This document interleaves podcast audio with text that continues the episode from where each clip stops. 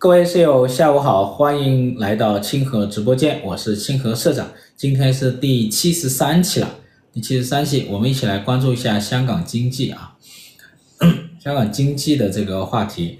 今年呢，这个香港经济啊，它也是进入到一个疫后复苏，是不是？那疫后复苏呢，它的这个发展呢，可能也不是太太什么呢，太太符合之前的一个预期啊。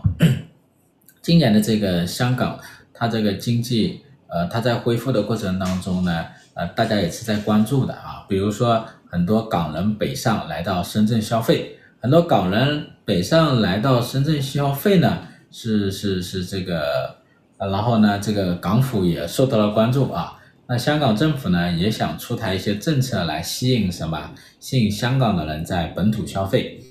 呃，你比如说这个，他想搞什么夜市经济是吧？夜市经济能够延长一些商家的这个，呃，商家的一些这个经营时间啊。但是呢，很多港人还是怎么北上消费啊？特别是今年暑假，我就感觉在香啊，在深圳的有一些商场，特别是福田区的商场，因为香港那边过来地铁过来的话，到福田区就比较近嘛，哈。到周末的时候，还是蛮多香港人在商场里购物，在商场里消费的嘛，是吧？那很多人是说粤语的啊，一一看一看穿着打扮，一听啊就知道是香港过来的啊。那呃，关于这个港人北上来消费呢，有什么原因呢？其实可能有这么几个原因，一个是港币升值嘛，是吧？港币今年对人民币升值比较多，然后他们过来消费的话呢，相对来讲就便宜啊，尤其是这个深圳的这一种消费，特别是服务业的消费、零售业的消费啊，应该是要比香港便宜不少。再加上这个港币升值，那这个优惠力度相对就比较大了，是吧？第二个呢，就是呃，通关之后呢，这个香港呢也是在什么，有些叫我们叫报复性出行嘛，就像我们这个今年通今年这个疫情放开之后。很多人想去什么其他的省外旅游一样啊，香港呢，他就愿意到这个这个这边来。当然也有人是出国了哈，还有一些呢，就是现在呃电子化很方便，包括这个微信支付啊、支付宝支付啊，包括在用这个小程序坐地铁啊都很方便，是吧？还有一些原因呢，可能就是呃其他类型的，比如说这个。比如说这些年，可能深圳这一边各方面的这一种服务和消费，它整体的水平也提上了啊。那相比来讲的话，性价比就比较什么，比较高了哈。这就是今年这个。那港府呢也想推推出呃推出一些政策来吸引更多的香港人什么在本土的消费啊。这跟现在香港的整体的一个经济形势应该是有关系的。我们来看一下哈，这个二季度的数据来显示的话呢，香港的经济的复苏应该是在回落的。我们内地的话呢，二季度这个经济其实什么复苏也是在回落，呃，香港也是这样子啊。二季度呢，它的经济同比增长是百分之一点五，环比是下降百分之一点三，那各各种差别还是蛮大啊。呃，相同的是个，比如说这个，比如说这个服务的一个输出和输入都是增长的，增长的服务增长的速度比较快，但是呢，这个贸易出口啊。出口是同比下降的，下降百分之十五啊，进口也下降，进口也下降。然后这私人消费支出是增长的，但是跟一季度相比啊，它也是下降啊。政府的支出也是下降的。另外一个呢，固定资产投资也是下降的。整体上来讲的话呢，经济的复苏还是偏弱。那它的一个原因是什么呢？原因是这个 香港本就是个买办经济。什么叫买办经济？那我们来看一下它的原因哈。原因呢，就是我把它分为两两种原因，一种是周期性的一种因素啊，另外一种是非周期性的因素。不管是周期性的因素还是非周期性的因素啊，它都受到了什么？中美两国的具体的一种叫叫那种夹击啊，夹击。周期性因素就是中美两国啊，它的经济周期不一致。现在香港呢，因为它特殊的一个经济制度和它的一个地理位置啊。它处于中美两国这一种经济周期这种背离的一种夹缝当中啊，夹缝当中。呃，具体来说就是外面呢，它又遭到了这个美联储持续紧缩的这一种冲击，然后呢，在中国内地呢，又是经济一个什么复苏比较弱的一种冲击啊，可以理解成叫内外的一种双重的一个冲击。这是关于经济周期的啊，经济周期这一方面的。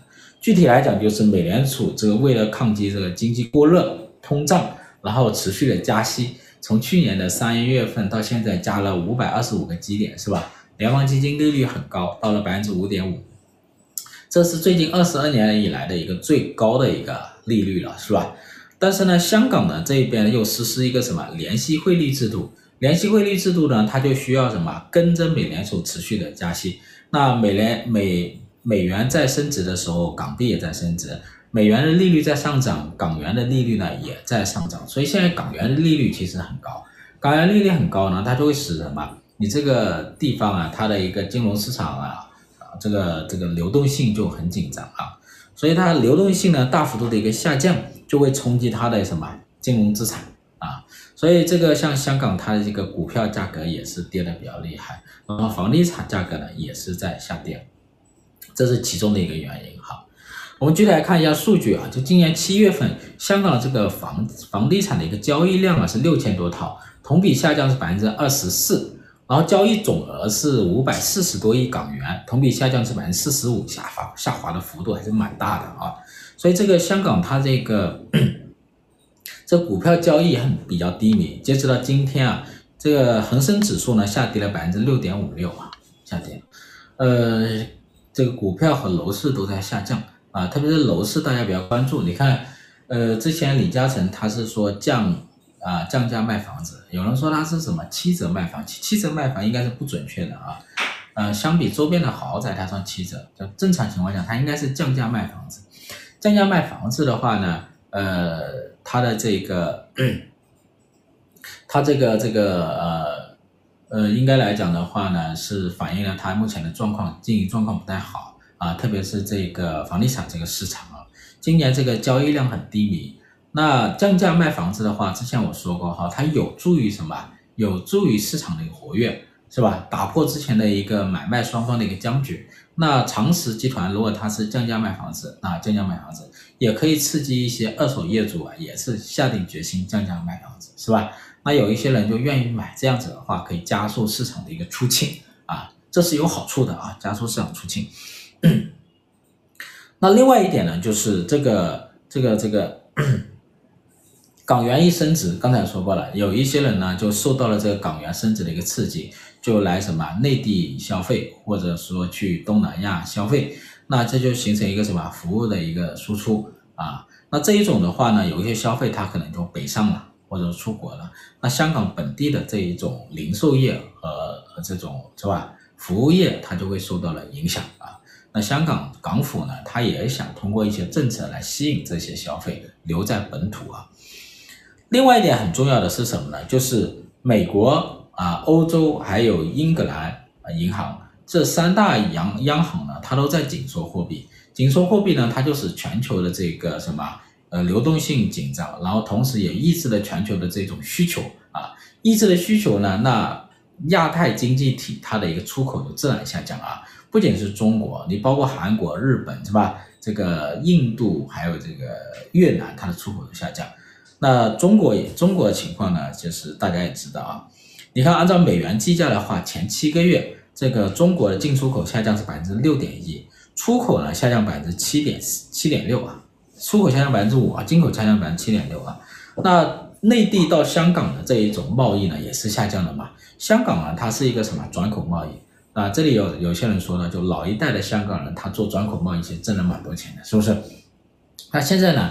就是中国向，就是内地向这个香港的这一种进出口贸易呢，今年前七个月也下降百分之六点四，其中这个出口下降更多，下降百分之九点四啊。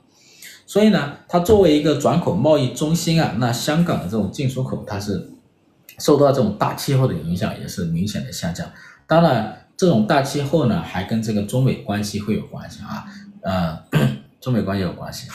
所以从香港这边录得的数据是七月份，香港的整体的一个出口啊，它是这个下降百分之九点一。你看它向其他国家出口，比如说像这个亚洲国家的出口下降百分之十一，香港向美国的出口下降百分之五点八，像德国出口下降百分之二十二啊，就是会有下降。这是这是这个整体欧美国家整体的一个市场需求的一个下降。另外一个就是什么呢？就是中国内地的一个经济下降。中国内地经济的这个复苏不及预预期也好，其实对香港经济也是有蛮大影响的。那内地经济，你看之前内地的经济发展好的时候，它会在香港什么，在香港融资是吧？像融资，然后呢会向香香港出口商品，然后呢会去香港购买楼啊，买商品去旅游，这些都可以促进香港的一个经济。但是呢，今年这个通关之后呢，香港人就发现了。原来内地啊，源源不断的那种游客是吧？那种那种团客，还有那一些大规模采购奢侈品的那些啊、呃、中上产家庭啊，似乎消失了啊，他们没有再回来，这跟中国内地的经济是有关系的啊。你看之前我记得，就在之前经济比较好的时候，确实有蛮多是吧？一些内地的这一些中上产家庭，他走到香港。大规模的采购这个奢侈品是吧？有一些土豪把人家一个柜子的这个表啊，还有这个黄金啊，还有这个什么包包啊，都买走了啊，都买走了。那个是那种 消费很旺盛的时代啊，但这个时代呢，这个已经过去了啊。现在呢，这些游客就没再回来，为什么呢？你看今年这个。这两年，中国这个中上产它的收入其实比较紧张，而且有一些人的预期发生了改变，是吧？这些中上产，那呃，比如说有一些大厂的啊，大厂的有一些工人啊，大厂的有一些员工，现在呢就可能会面临这种啊这种呃 被裁的一个风险。还有就是体制内的，体制内的是这个收入是比较稳定也比较高的，现在又说是在什么？在降薪啊，在降薪，这个对他们是有什么有影响的？那那这些这些人的收入在下降，或者说预期在下降的话，他们去香港大规模采购就减少了。还有就是内地的一些富豪，他去香港采购楼就买房子也减少了。那现在香港呢，就是说很多卖家呃，他想去卖房子，那 那怎么办？是吧？那现在需要有人去接盘。啊，没人接盘的人在减少的时候呢，那它的楼价就会下降啊。但是呢，这上面说的是一个什么周期性因素，就是美国的经济周期跟中国经济周期它不太一致，然后两个经济周期一对冲，然后香港又夹在中间啊，受到了两边的一个什么挤压。那接下来我要说的是一个这种非周期性因素啊，它不是一种周期性的，它是可能是一种长期性的。啊，比较深层次的一些因素啊。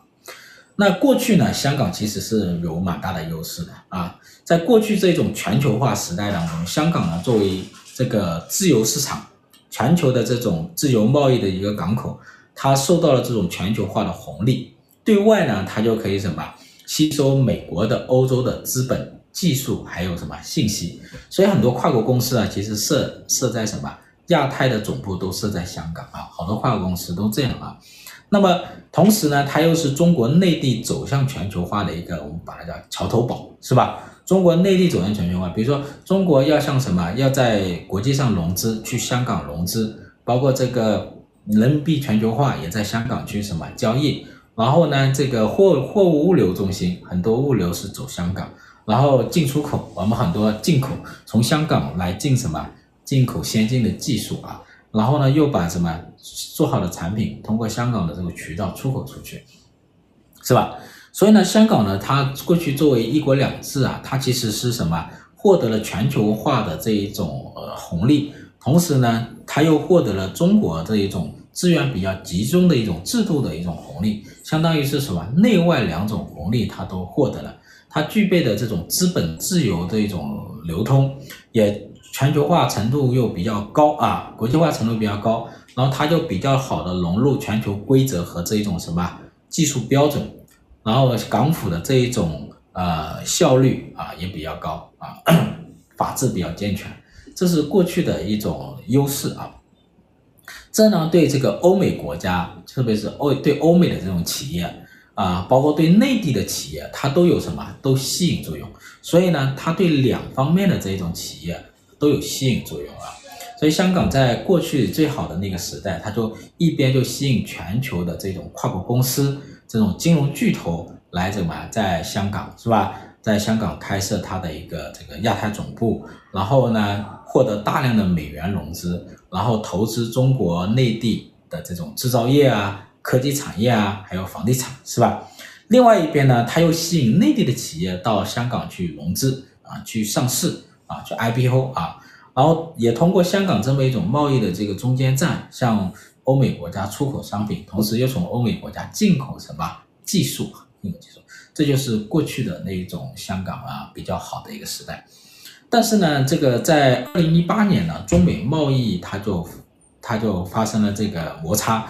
然后两个国家，中国跟美国这两个国家，它就什么，在经济和贸易上加速的这个脱钩啊，叫脱钩。然后它美国这种技术制裁、产业转移的这一种推动就在加速，两个国家呢就进入了一个什么，越来越激烈的一种竞争状态啊，竞争状态。后来呢，香港呢又发生了一些事情啊，这个事情我就不讲，大家都清楚。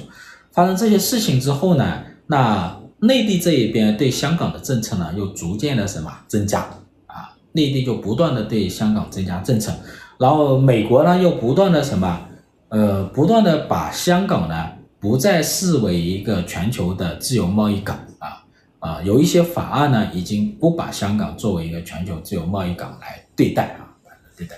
这样子的话呢，香港呢就处于什么这种非。周期性的这一种夹击当中，我们刚才说了一个周期性的夹击，现在处于一个什么中美两国的一种非周期性的这一种夹击当中，是吧？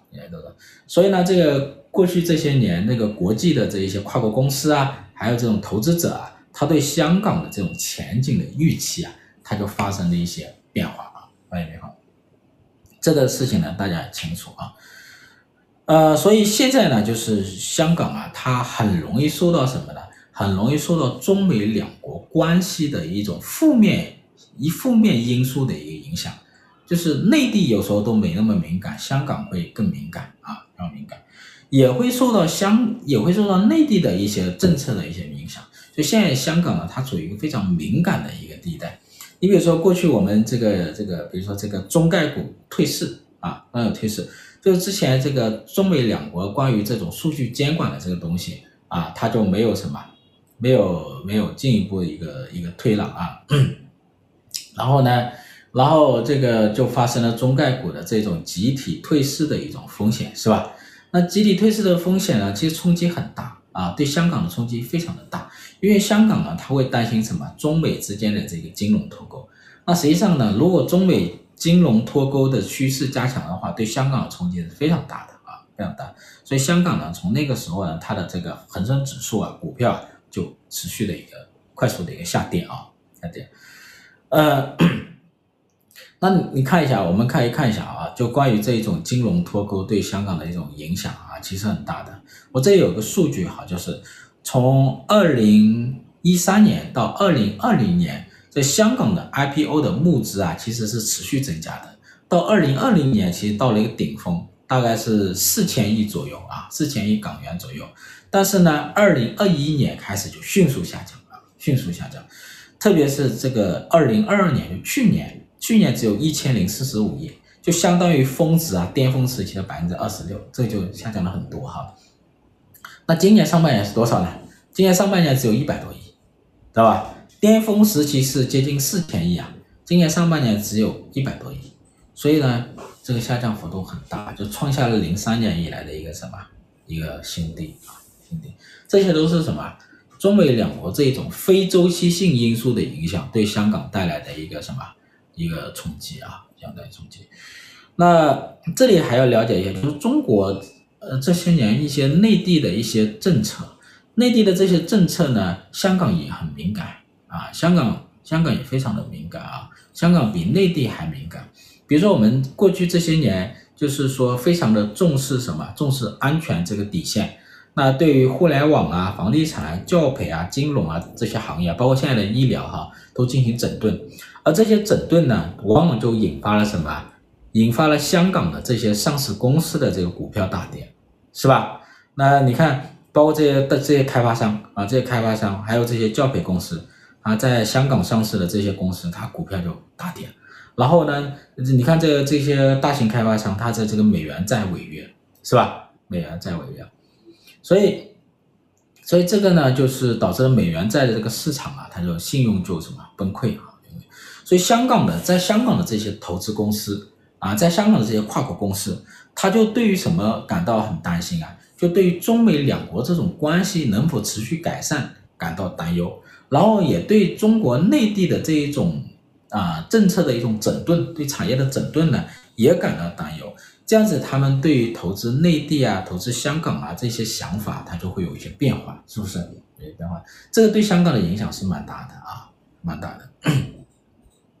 所以，我们现在其实是香港，它也是要高度关注，有国际投资者这些跨国公司对于香港的一种信赖，其实这一点很重要的啊。就是对于香港的信赖是很重要的。那香港为什么能够作为一个全球自由港，是吧？能够作为一个全球金融中心，其实这个不容易。你但你们去看一下啊，千万不要去就就香港今天这样子啊，也千万不要去低估香港啊，也千万不要去低估香港。就之前包叔说过一句话，知道吧？就是这个旱鸭子没有办法跟这个什么，是吧？相比啊。所以，就现在，就香港，它过去的一直的一个优势，它它是一个全球金融中心。那全球金融中心，它不是随便来的啊，不是随便。你去放眼全球，有多少个城市是全球金融中心的？啊，很少的，很少。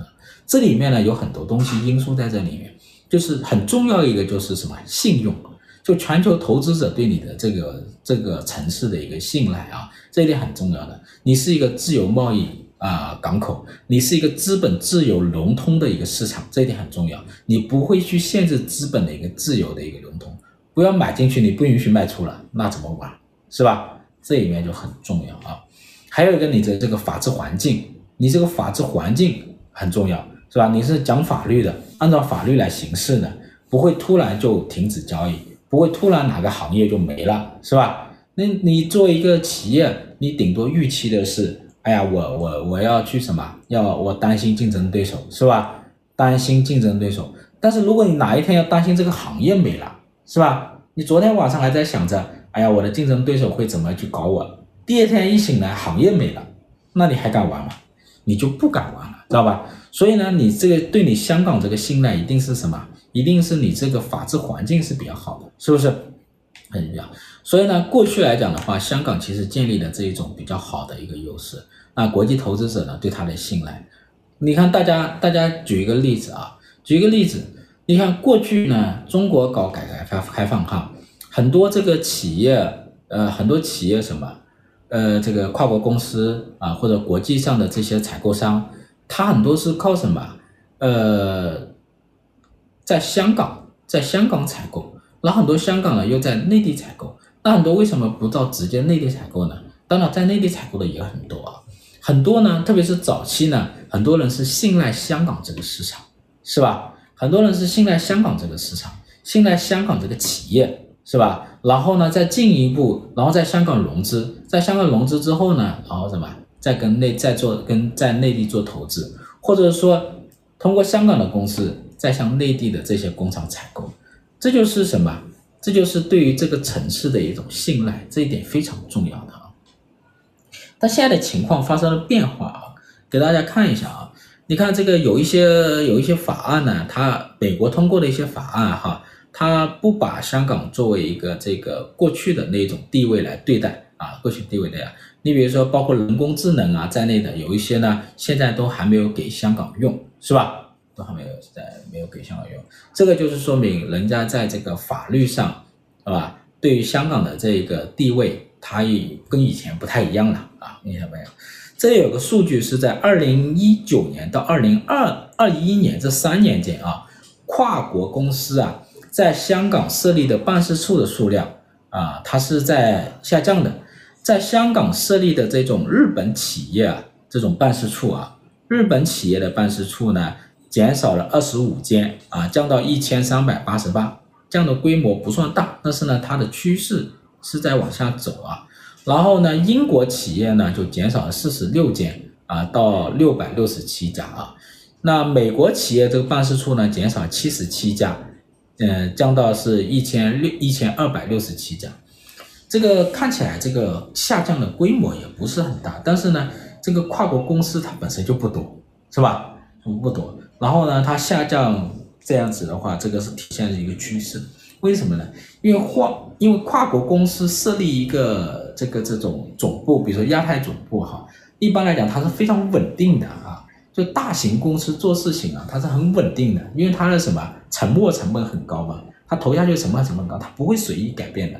当然，一旦它改变了，它就很难回来，知道吧？很难回来。我们做外贸的人就知道，你比如说你跟欧洲人做做出口生意，你跟美国人做出口生意，那你你你一旦获得了这个订单，你很稳定的，你可能五年、十年都在吃这这个订单，你吃这笔大订单，让你这个工厂就养活了，然后养活了很多工人，是吧？养活了这个贸易商。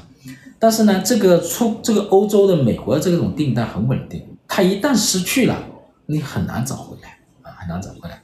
包括这个跨国公司这种办事处也是这个情况啊，这一点是大家要认识到啊，是吧？这个是一个，呃，就现在现在这种局势啊，这种局势下，周期性的、非周期性的这一种夹击啊，这种也对香港来讲是有比较大的压力的。目前香港的这种前景最大的一个挑战，应该是就是有一些人人才的一个流失啊，这是香港目前比较比较麻烦的。我们可以看一下啊，港府也公布了数据，这个香港香港政府公布，就过去两年呢，香港流失了大概有十四万人啊，十四万人。我这里有个统计是，二零二零年到二零二二年这三年间，香港呢大概是流失了十八点七。七三万人，大约十八万人啊，十八万人。那这里面呢，就是流失的很多人呢，他其实是一个什么？一个知识阶层啊。比如说都是什么东西比较多？比如说老师、医生、律师、会计师，是吧？审计师、企业高管，还有什么？还有就是金融人才啊，这一类的人会多一点啊，多一点。这一类的人呢，一般都是什么？一个城市的一个骨干。一个城市的一个中坚力量嘛，一个城市的这个，呃，主要的一个创富群体。那香港这两年它的这个失业率很低，那失业率很低呢，跟它的这个经济景气度没有太大的关系啊，主要就是什么？劳动力的流失嘛，因为劳动力流失的一部分，那它这个失业率自然就比较低了啊。你看，现在港府去年的九月份啊，他就公布了一个数据，他说他这个劳动这个空缺，职位空缺，零售业空缺了将近五千人，然后航空业空缺了三千五百人，金融服务业空缺了四千四百多人，金融服务业空缺比较多，有一些金融人才可能走了啊，还有就是教育行业空缺最多，教育行业呢空缺接近八千人，有蛮多老师他也没在香港。那这个香港怎么去应对这些挑战呢？呃，去年港府他就出台了一个叫施政报告，就是李家超的一个首份的这一个施政报告。李家超这个特首呢，他开始这个施政报告出来之后呢，他也是想让香港啊重新回到一个什么，把注注意力关注到经济上啊。那他这个施政报告的一个重点是什么呢？就是抢人才。他推出一个叫高才的一个计划，这个高才计划呢是什么呢？就是计划在未来三年内啊，引进大概三万五千名这种高级人才，这个门槛都是蛮高的，是吧？是这个全球一百名、一百一百百强学校啊，全球百强学校的这个呃毕业生，啊，这个门槛门槛不低啊。但是呢，我的观点是。他这一个政策啊，力度不够大，就是这是个李家超特首啊，他这个施政报告不够大胆啊，不够大胆，力度不够大，还是偏保守啊，还是偏保守。呃，我其实我的想法是什么呢？他应该大幅度的降低人才和资本的门槛，就是香港应该大幅度降低人才和投资的门槛，尤其是投资的门槛。要吸引什么大规模的资本过去，吸引大规模的人才和资本过去，这一点是非常重要的啊。非常重要的。所以，呃，现在内地好多资本都在找投资，好多资本都在找什么？找全球的一个对冲啊，全球的这个对冲都在找什么？做跨国的一个一个，就是做跨境的一个资产配置啊，跨境资产配置。但是呢，但是呢，香港的政策呢，并没有抓住这个机会，香港这一块并没有大胆的去突破，这个是我觉得李家超特首他的这个首份施政报告的一个很大的一个缺陷啊。因为因为这里面呢，香港呢，他也想做一些其他的政策，但是大多我觉得都是缝缝补补，比如说他们想搞这个夜市经济。是吧？你搞夜市经济，你也搞不过深圳啊，是不是？那深圳的这一种消费多低啊，是吧？你然后你搞这个，呃，叫他组建一个小组，想活跃资本市场，增加流动性，估计会降低印花税。哈哈，我就估计啊，说香港现在在组建一个小组，想增加它的流动性，因为现在它流动性也蛮紧张嘛，哈，呃，说这个，这个，这个。可能会降低印花税啊，降低印花税，所以大家可以关注一下这个事情。然后呢，就开发那个北部都会，其实开发北部都会的难度我觉得蛮大的啊，蛮大。呃，因为这里涉及到几个问题，一个就是征地本身的问题，是吧？北部都会它应该是有蛮多，它会涉及到一些丁权啊这些处理啊，是吧？这个就本来就是香港的一大难题。是吧？这第一个，第二个的话呢，打造一个新城是不容易的，它比政府、比港府去建一些这个公公租房，就我们说的公屋啊，比政府去建一些公屋难度大得多啊，难度大得多。所以，而且呢，香港呢之之前一直是靠这种自由市场发展起来的，但港府有多大的力量，有多大的号召力，能够去建起一个北部都会？其实很多人都在什么，都在关注啊，都在关注。我就说这个深圳吧，你说深圳这些年不也在造城吗？过去十来年，深圳在造这个前海，是吧？前海，那是过去深圳经济发展最好的时候，力量最强的时候啊。然后全国的宏观经济呢也是比较好的时候，然后呢造这个前海。但现在前海怎么样呢？是吧？现在前海怎么样？楼是起来了，楼是起来了，但是呢，至少呢还不是什么，还需要时间啊，还需要时间沉淀。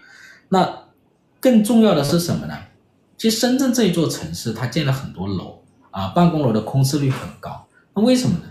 就是你有一些新的楼建起来，那有一些老的楼的公司搬过去，是吧？那就会出现一什么空置。实际上，只不过是一些资源的一些腾挪，并没有带来多大的一什么。增量啊，多少增量？所以这里也是这个问题，这说明什么？一个地方、一个城市，它的经济的增长，它的公司的成长，它远远跟不上这个城市它建楼的一个速度啊，最后就出现这种情况。那更何况现在的形势不如往日啊，是不是？现在的宏观经济的形势不如往日，是吧？现在的这个这个其他方面也是这样子，所以呢，接下来去造这个。香港北部都会啊，我觉得难度蛮大的，所以呢，但是怎么办呢？是吧？怎么办呢？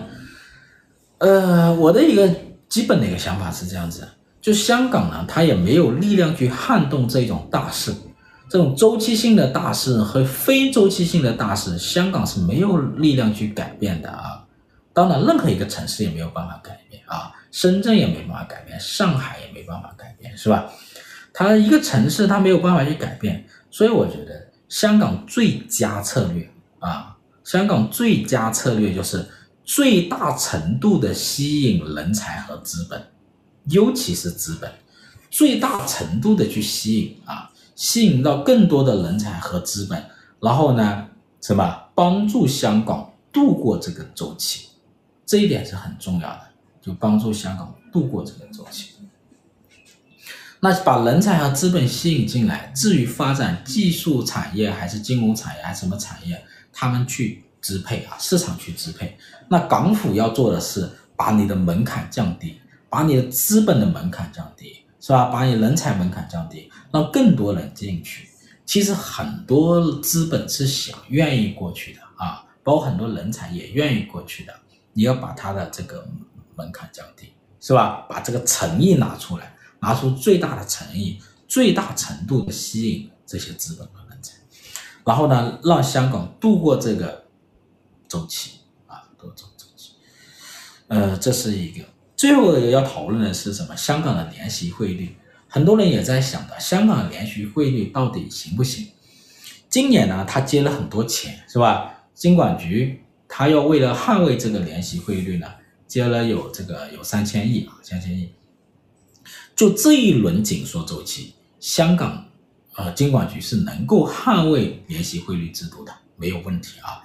但是呢，香港金管局港府它需要思考，随着香港的经济力量的变化，随着香港经济力量的变化，那么这个联席汇率这种制度的稳定性就需要去考量的。就是说白了，就是香港的经济的增长的步伐还能不能在未来跟上美国的经济增长步伐？如果你能跟上，那我们那我们的这个港元锚定这个美元就跟美元挂钩，你是可以跟着它一起往前跑的，是吧？你可以跟他腿绑着腿一起往前跑，他加息你加息，他降息你加息，没有问题。但是呢，如果经济力量发生变化的时候，这个就会出现风险了。所以这个时候就需要考虑。那今这一次紧缩周期当然没有问题，你可以用很多钱是什么去去支持它，很多钱去支持它，去买入港币啊，防止港币贬值。但是呢，你现在买的很多都是以前我们叫老本了，就那么久积累下来的一些财富。那在下一轮紧缩周期的时候，下一轮美联储加息的时候，那我们这个还有没有那么多资本？去捍卫联席会议，这个是香港需要去考量的东西啊。大致我就讲到这里吧，好吧？嗯，接下来大家可以讨论一下，沟通一下，好吧？嗯。